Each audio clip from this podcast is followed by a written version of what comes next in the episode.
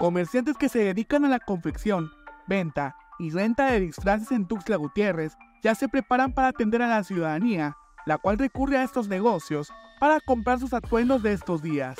Eh, ahorita comenzamos con Día de Muertos. Nosotros estamos manejando eh, toda la variedad de disfraces para Día de Muertos, para los eventos de las escuelas, más que nada los kinder.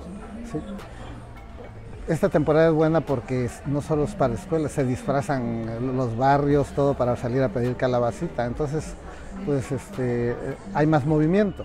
Comentó que la monja es el disfraz más popular y predilecto de este año, sin dejar a un lado los típicos disfraces como las Catrinas, las Lloronas, las Calaveritas y algunos personajes de películas de la temporada. Lo que más se está moviendo actualmente son la monja, por las películas que acaba de salir, está más este, fresco ahora sí la imagen. Y clásico, clásico que sí piden hasta las escuelas son las Catrinas, los Catrines, las Calaveritas. Esos son de cajón, la Llorona, por ejemplo. Ahora sí, este, personajes tradicionales de nuestro estado y de la República, Clásico de la Casa de Papel, del Juego del Calamar, eh, tenemos el de Jason, Jack el Destripador, eh, el Guasón.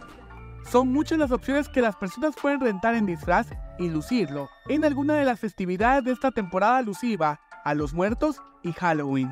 Eh, desde 200 pesos tenemos los disfraces en renta, son exclusivamente las rentas para adultos. Todo lo de niño es de venta. Eh, pues ahora sí que manejamos de personajes de superhéroes, personajes de igual como te decía de películas, las Catrinas, los Catrines, Dráculas, vampiros, todo eso lo, representativo de esta temporada. En vísperas de las fiestas de Todos Santos y Día de Muertos, comerciantes que se dedican a este giro esperan con ansias estas ventas para reactivar la economía, después de una racha bastante complicada para los pequeños comercios.